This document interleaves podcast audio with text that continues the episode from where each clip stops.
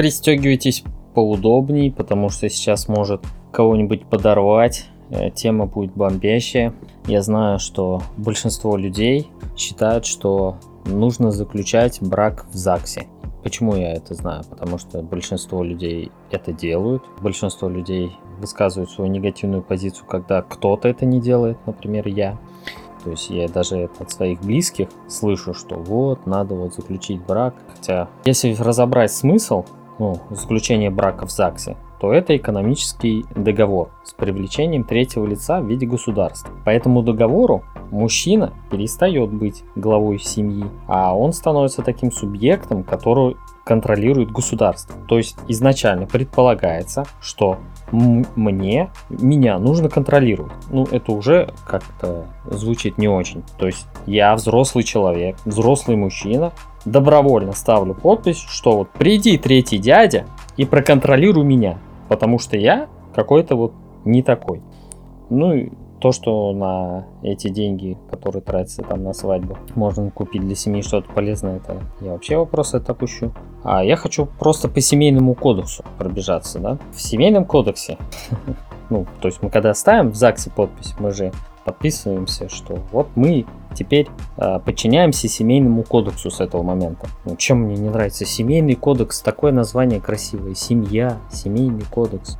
Ну, тем, что он несправедливый. Этим он мне и не нравится. То, что название красивое, а по факту э, бяка как э, конфеты заворачивать непонятно что, а состав никто не читает. А есть тех людей, которые читают и состав, и законы. Вот вы подписываете, вы не читаете, а я читаю. Вот давайте по посмотрим. Семейный кодекс, статья 48, пункт 2. Если ребенок родился в течение 300 дней с момента расторжения брака, то отцом ребенка автоматически признается бывший супруг. Отцовство супруга, матери, ребенка удостоверяется записью об их браке. Я напомню, что нормальная беременность протекает от 250 до 280 дней. Это нормальная беременность. От 250 до 280 дней. В то время как этот семейный кодекс, типа справедливый, говорит, что через 300 дней, если женщина родила, то автоматом признается отцом ребенка.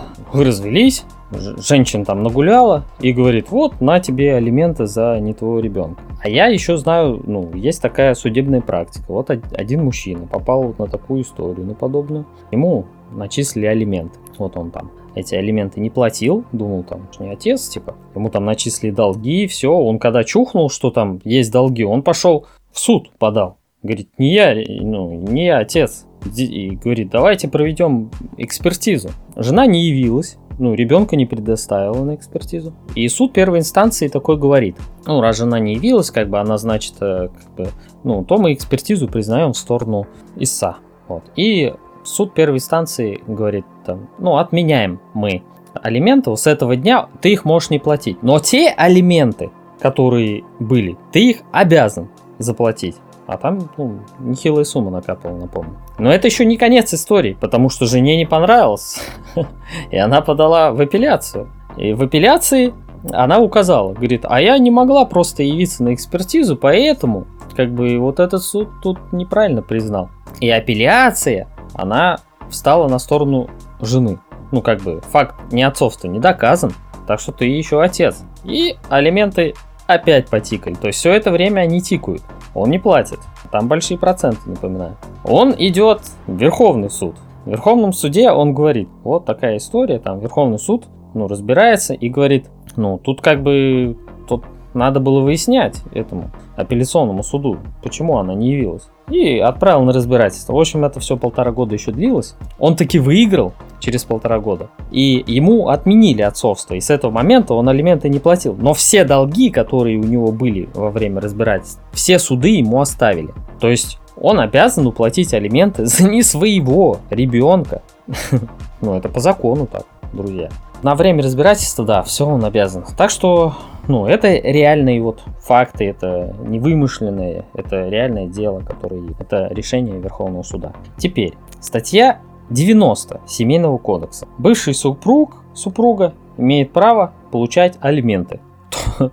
То есть, э, если супруга э, попала в, там, вот в это положение беременности, да, и там развелась, она имеет право получать алименты еще. За то, что она оказалась беременна, неважно от кого, тут вообще это не указывается, это вообще не важно. То, ты ее обязан содержать тоже. То есть алименты это еще та женщина еще не знала этого, что она на себя тоже могла алименты потребовать. А она потребовала только на мужчину. Ой, на детей. Теперь дальше. Семейный кодекс, статья 35. Э, для того, чтобы, например, мне, у меня такая история, закрыть ООО, мне нужно нотариальное согласие бывшей супруги. То есть, если вы ее ООшку открыли в браке, как я, такие же балбесы, то вы ее не закроете, если у вас нету договоренности с бывшей. А, как правило, мы, если с бывшими, не всегда в этих э, хороших отношениях. Ну, как правило, в не очень хороших, да? И вот ложка на мне висит теперь э, навсегда, как я теперь полагаю. То есть я теперь навсегда бизнесмен, даже если я не хочу этого, неважно. То есть я не смогу ее продать. Это очень сложно. И закрыть ложку, продать долю, все, на все мне нужно согласие бывшей. Теперь, статья Семейного кодекса 17. Муж не имеет права расторгать брак во время беременности жены и в течение одного года после рождения. А жена, конечно же, имеет. Понятно же. Семейный кодекс Российской Федерации. То есть, вот она там нагуляла, и даже в течение года ты не можешь расторгнуть этот брак. А в браке там все дети, все дети, которые... И после 300 дней после эти все дети будут твоими автоматом. Ты будешь за них платить алименты. Неважно от кого они, это вообще никого не волнует, будешь доказывать. Он полтора года человек доказывает. И это еще он, наверное, с адвокатами, то есть он еще тратился там, потому что полтора года, я вам скажу, из своей судебной практики это очень быстро. То есть я, я так быстро не умею. Хотя я ну, юридически соображаю и имею опыт. Ну, э, юристы, они просто быстрее это делают, профессиональные. А за это надо деньги платить. Теперь, Семейный кодекс, статья 39, пункт 3. Общие долги, например, жена должник, муж миллионер. То есть общие долги у нас и общее имущество, да? То есть, например, жена имеет долг полмиллиона рублей, а муж имеет миллион имущества. И теперь при разводе полмиллиона он обязан ей отдать. А еще 250 тысяч на погашение ее долга. То есть, потому что долги все делятся пополам. Ну а если знать еще помимо законов статистику, что у женщин больше растрат, женщины чаще влезают в долги, принимают какие-то импульсивные решения. В результате бытового насилия в браке мужчин умирает в два раза больше. 80% расторжения браков по инициативе женщин. 80% браков расторгается в течение первых 10 лет. То есть, если знать всю эту статистику, то, наверное, и законы не нужны, чтобы подумать в пользу того, что ну, регистрировать брак в современных условиях невыгодно. Оно иногда и невыгодно и женщинам, но чаще невыгодно именно мужчинам. И если мужчина хочет жить как-то по-божески, по описанию, то ему вообще регистрировать брак нельзя, потому что он не сможет выполнять роль главы семьи, как предусмотрено всеми писаниями. Ну или если, например, мусульманин не имеет 4 жены, да, как минимум 3 у них не зарегистрированы. И религия несопоставима, да, с ЗАГСом в том числе. Вот, а что вы думаете на эту тему? Как вы готовы отстоять свою позицию? А все-таки заключать брак нужно, потому что... И интересно послушать. Человек же, который меня слушает, скорее всего, в заключенном браке живет, да? И у него есть свои позиции, там, то, чтобы там, защитить их. Я, например, когда ставил подпись в ЗАГСе, да, там 5 подписей, я помню, было. Это первый и последний раз было, когда я не читал, что я подписываю. И но я не рекомендую так делать никому. Я, мне до сих пор интересно, что я там писал, потому что подписей было именно 5. Я это почему помню, что 5? Я потому что на видео потом смотрел, и потом и задумался так, думаю, а что я там подписывал вообще? Ну и вот когда начинаешь узнавать там законы, ты же я же не, не, все, не все еще нюансы сказал в семейном кодексе, это такие только вопиющие. А когда начинаешь узнавать вот эти все подробности, то думаешь, что оно мне надо вообще. Я сижу, лежу, оно мне надо. Вроде не надо. Вообще для меня странная позиция, что э, нужно привлекать третий какой-то субъект для того, чтобы мне образовать семейную ячейку. Семья ведь была и до государства, да, семья это первичный институт. Я ничего против семейного института не имею, но семейный институт, который регистрируется в ЗАГСе, для меня он уже умер потому что законов понаписали столько, что лучше туда не лезть. Это вот как история с кредитами. Люди не понимают, влазят в кредиты, а потом не знают, что делать, как, как жить. Потому что вот один раз влез, да, а потом всю жизнь мучаешься. И эта же история похожая. Да, может пронести, так же, как и с кредитами. Некоторых же проносит, а не, некоторых проносит он с алкоголем, да, там могут себе позволить по празднику травиться алкоголем и относительно без последствий, да, там, без ярко выраженного. А некоторых не проносит, некоторые все, уносят из семьи деньги и так далее, влезают в долги, воруют, совершают преступления, давят кого-нибудь на машине, ловят какие-то последствия. Не всех проносит. Здесь это рискованное мероприятие. Семья это для меня святое, а вот и семейный кодекс, он для меня не святой. Семья для меня это мужчина и женщина прежде всего. Вот они образовали свою семейную ячейку. И к семье, к семье я хорошо отношусь, но не к семье, которая по закону является, а к семье, которая вот по правилам Бога является. То есть мужчина и женщина решили жить друг с другом. То есть не нужен для меня вот не нужен третий. Я не должен позвать дядю Васю или тетю Клаву. Разрешите мне быть мужем этой женщины, а ей женой моей. Сфигали. Вот почему я должен кого-то спрашивать? Я взрослый человек, я так решил.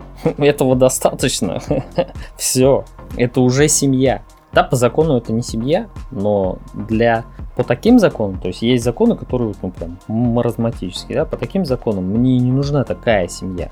То есть такие семьи, которые вот сейчас происходят, да, мне такое не надо, я такого не хочу. Для меня этот институт семьи полностью себя дискредитировал, и, естественно, я ничего не хочу общего иметь с ним. Кто-то подумает, что это же безответственность. Но кто меня знает, то те знают, что я мега ответственный человек. Сто процентов не безответственный. Из-за того, что я хочу там избежать какой-то ответственности, что-то не брать на себя ответственность, как мужчины, там, как глава семьи. Нет, не из-за этого. Это из-за того, что есть возможность такая. Это как я даю часть своей власти как главы семьи, отдаю другому человеку я при этом не являюсь... Но Путин со мной властью не делится, да, если бы он со мной поделился, я был бы немножко Путин. Немножко бы меня бы слушались, а не его. Немножко он бы не был бы президентом, был бы немножко я. Не делится же он со мной властью. Почему-то я, как глава семьи, обязан поделиться властью с государством, вообще с третьим лицом. То есть это вообще бред. Но и мне, еще раз повторю, мне не нужно третье лицо в моей семье, чтобы кто-то меня в чем-то контролировал. Мужчина под контролем это какой-то немножко подкастрированный мужчина получается. Потому что он под контролем. Он что-то не может, что-то ему кто-то не разрешает. Ему Бог разрешил. Вот все, а вот государство часть ему там говорит. Ты признаешься отцом автоматики. Неважно. Отец ты не отец. Доказывай потом. А алименты, они обратную силу не имеют. То есть, если во время, если вам назначили алименты, то их там не платите, то до момента, пока вы их уберете, эти элементы, вы их обязаны заплатить даже позже. Алименты нельзя списать по банкротству. Эти долги, они не списываются, они только увеличиваться могут. Есть штрафные санкции, вплоть, вплоть до уголовной ответственности. То есть, э, можно сесть в тюрьму, если вот так вот с женой сильно поругался, расстался, она тебе решила так отомстить. Мало ли всякое бывает. Женщины, они существа эмоциональные, могут, э, у них все может в голову тюкнуть. Вот, и зачем себя подвергать такой опасности? Не, даже не то, что опасности, а зачем себя подвергать этому риску вообще, в принципе, создавать вот эту возможность. Зачем? Для меня это непонятно. И когда мне мои родные, в том числе, говорят, я должен там то, ну, во-первых, я не, не должен, не обязан. Слава богу, в законе такое не прописано. Я не удивлюсь, если пропишут в будущем. Но на данный момент не прописано. Во-вторых, не только по закону, вообще по моральному. Ничего никому не должен. И также, и когда семья заключается, истинная, реальная, фактическая семья, а не гражданская по закону, то я считаю, что наилучший союз, брак да, между женщиной, истинно, это когда никто никому не должен, но при этом добровольно все вносят свой вклад. И это нативно происходит, само собой. Они, кто-то кого-то привязал, вот ты, жена, должна это делать, и привязал ее, палкой бьешь. Или муж, ты должен то-то, то-то, и его хоп, там, и законными какими инструментами контролируют. Это уже, в моем понимании, не семья. Если эти инструменты нужны для семьи, чтобы вот она нормально функционировала, то для меня это не семья. Для меня семья это когда добровольно мужчина и женщина решили, что вот у них есть друг другу чувства, и они хотят вместе жить, детей рожать, вести совместное хозяйство, что-то вместе делать, жить вместе, идти по жизни. И для меня это семья, и для меня это святое, это хорошо, для меня это супер, но не семья, которая вот является по закону. Для меня это не святое, для меня это просто ну, маразм, который писали люди, я не знаю, под, под действием чего они все писали, ну даже вот эти 300 дней при нормальном течении беременности 250-280 дней. Для чего вообще я вынес эти мысли на общий суд? Ни в коем случае не для того, чтобы кто-то побежал в ЗАГС разводиться. И я не призываю людей отказываться от ЗАГСа. Ваше решение, там, и сами взрослые люди, которые, которых в ЗАГС пускают. Ну, если бы меня спросили, какой совет я дам своей дочери и своей, своему сыну, то сыну я бы сказал бы так, что ни в коем случае тебе это не нужно, потому что читай семейный кодекс, на что ты подписываешься, и это бред несовместимый с логикой никакой. Для сына я бы сказал так. Брак в ЗАГСе регистрировать нельзя. Но он как бы сам взрослый мужчина, сам пускай решает. Но как совет, да, там от родителей, я бы сказал, ни в коем случае не делай это. Я говорю реально своему ребенку, что не надо. Пусть я же ему добра желаю, как родитель. А дочери, типа, а вот дочери, ей же выгодно. Но ей бы я сказал, если ты так сомневаешься в своем выборе, что тебе требуется третье лицо, контролер в виде государства, чтобы тебя вот этот товарищ не кинул, то, может быть, стоит поискать более надежного товарища. А если хочешь прям вот все равно за этого ненадежного и при этом вот с гарантией вот этого государства, то ты должна понимать, да, что ну, этот мужчина будет немножко не совсем мужчиной, и ты должна будешь принимать его вот эти слабости, потому что ну, они возникнут в реальном браке у мужчины будет просаживаться тестостерон, он будет менее мужественный. Если ты выбирала себе там сильно мужественного, а вот у него там просел в результате, то, ну извини, это так устроено. Если у мужчины забирают власть, то постепенно-постепенно он будет под это подстраиваться гормонально в том числе под это. А если у меня, допустим, не забирали, да, то я себя и буду чувствовать все время мужчиной, все время главой, потому что я себе создал другие условия. Мы подстраиваемся под условия. И это будет играть уже в минус, потому что за все приходится платить, да, здесь ты получила там какой-то контроль от государства, там ты потеряла где-то в своем мужчине мужественность какую-то. И стоит ли оно того, надо, ну, вопрос другой. Потому что, по сути, заключение брака в ЗАГСе, это все про развод, потому что развелись, то мы получаем вот эти вот плюсы и минусы от этого брака. Кто-то скажет, что ну как же, вот там есть вот какие-то семейные вот плюсы, например, там ну, все всегда говорят, мужа в больницу пускают, жену в больницу пускают. В больницу у нас могут и мужа, и жену не пустить. У нас что, люди законы знают, что ли? Особенно те, которые там на вахте. Приди ты туда с коробкой конфет, и тебя пропустят, даже если ты не мужик. Не надо вот это романтизировать. У нас люди не соблюдают эти законы, и всем срать муж ты не муж, там жена ты не жена. А если не хотят пустить, тебя не пустят. Если захотят, пусть ты, даже если ты никто. Что там еще, какие плюсы? Ну, есть еще и минусы, если что. Вот когда захотите там, там женщина захочет путинские там какие-нибудь получать, ее скажешь, давайте вот семейный доход. И вот будут проверять доходы, а из-за того, что у мужа не подтверждается какой-то доход, то ну, не получите эти путинские. Ну, такие минусы тоже есть всякие. Не обязательно в браке, если у вас официально зарегистрировано, у вас одни плюсы. Там есть плюсы и минусы свои. Но минусов там больше. Причем минусов для обоих больше. Проигрывают в итоге оба, с моей точки зрения. Вашу точку зрения я тоже готов выслушать в комментариях. Поэтому пишите, я только за. Есть еще такая точка зрения. А, мы разводиться не собираемся, это вот ты вот такой секой развелся. Ну, я знаю случай, это из моей личной. Люди по 25 лет вести в браке и развелись. Ой, у меня 8 лет брака, ну не брака, 7 лет совместной жизни, 6, не помню сколько лет брака. Тоже есть опыт личный, есть, вижу опыт, много очень вокруг меня, очень много разводит. Поэтому говорить о том, что если вот, я не знаю, там, сажусь в автомобиль и знаю, что из 10 моих поездок 8 будет с ДТП. Садиться и говорить, вы пристегиваться. И вообще, в принципе, садиться, да, в автомобиль после этого. Не знаю, это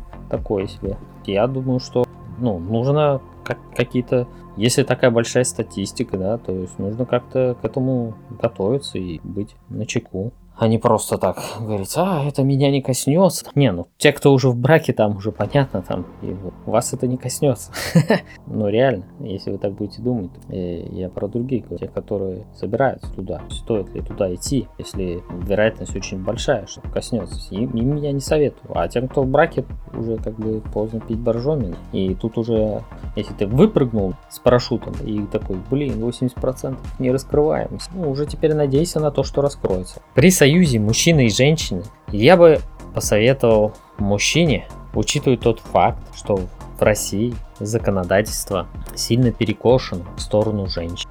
А что думаешь ты, мой уважаемый друг, по этому поводу? Обязательно напиши в комментариях свою точку зрения. Важна для меня, для моего развития. Также прошу оставить эмодзи на мой подкаст, какие эмоции он вызвал. Эмодзи это вот можно нажать на мое сообщение и выбрать значок класс, отрицание, бомбит, не согласен. Ну, там много разных эмоций, которые можно выразить. Прошу, вырази, вырази хотя бы эмоции, но лучше, если ты еще к тому же оставишь комментарий.